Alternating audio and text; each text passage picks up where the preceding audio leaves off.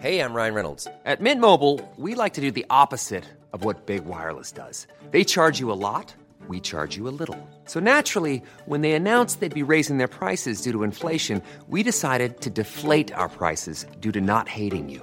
That's right. We're cutting the price of Mint Unlimited from $30 a month to just $15 a month. Give it a try at mintmobile.com slash switch. $45 upfront for three months plus taxes and fees. Promo rate for new customers for limited time. Unlimited more than 40 gigabytes per month. Slows. Full terms at mintmobile.com.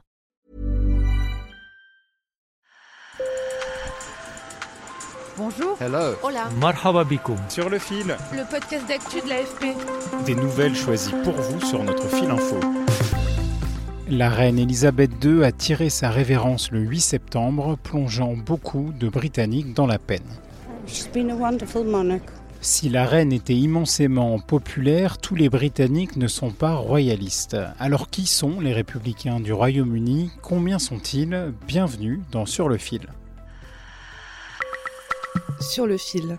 you know, I don't have a lot of thoughts about uh, the death of the Queen so much. I mean, Je ne pense pas grand-chose de la mort de la reine. C'est un moment très important pour beaucoup de gens.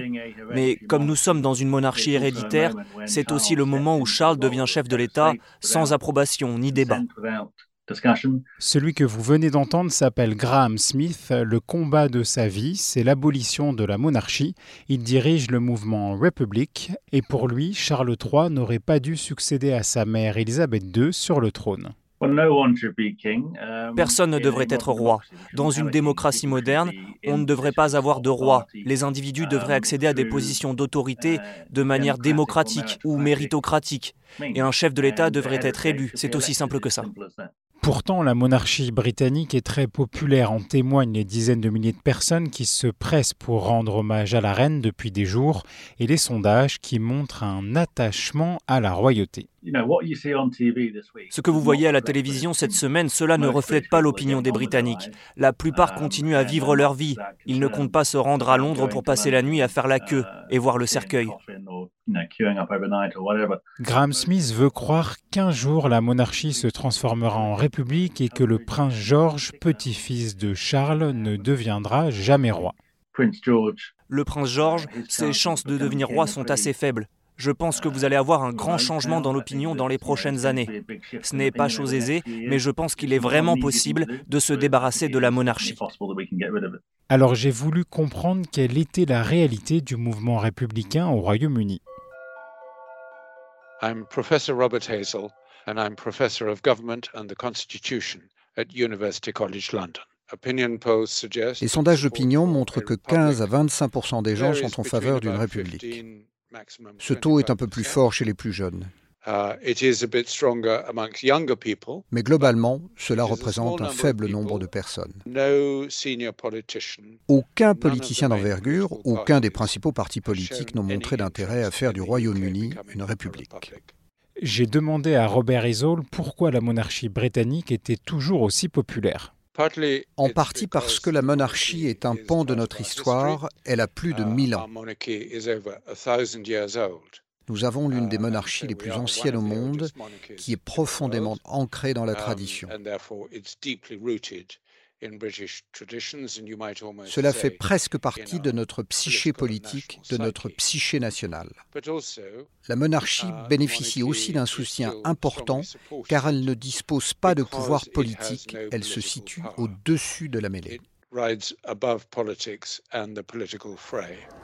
À peine roi, Charles III, le fils aîné d'Élisabeth II, a entamé une tournée dans son royaume et fait étape en Irlande du Nord. In Northern Ireland, the community is divided. En Irlande du Nord, le the pays est divisé entre les loyalistes, qui in sont favour favorables à of la monarchie, et les républicains, qui, comme leur nom l'indique, sont moins enthousiastes. uh,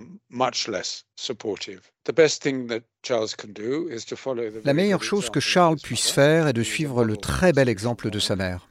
Elle fut un monarque constitutionnel exemplaire. Tant qu'il reste neutre politiquement, tant qu'il travaille autant qu'elle et qu'il partage la même éthique de travail, je pense que le peuple en viendra à l'admirer, sans doute pas autant que la reine. admire him as king, not perhaps as much as people admired the Queen. Pendant notre conversation, ce professeur a tenu à rappeler qu'en Europe occidentale, la monarchie britannique n'était pas la seule à jouir d'une telle popularité. Il y a sept autres pays qui sont des monarchies constitutionnelles. Le Danemark, la Suède, la Norvège, la Belgique, les Pays-Bas et le Luxembourg. Il y a également l'Espagne ainsi que le Royaume-Uni. Et si vous regardez les sondages d'opinion, dans ces pays-là, le soutien à la monarchie en tant qu'institution est très important. Il n'est pas étonnant que la monarchie britannique atteigne 60 à 80% de popularité. En Europe, la dernière souveraine est danoise. Populaire, la reine Margaret II célèbre cette année ses 50 ans sur le trône. En France, il n'y a plus de tête couronnée depuis le milieu du XIXe siècle. Permettez-moi de vous taquiner. La France est également une monarchie, mais vous avez un président qui a, de facto, tous les pouvoirs, quasiment comme un roi à l'époque médiévale.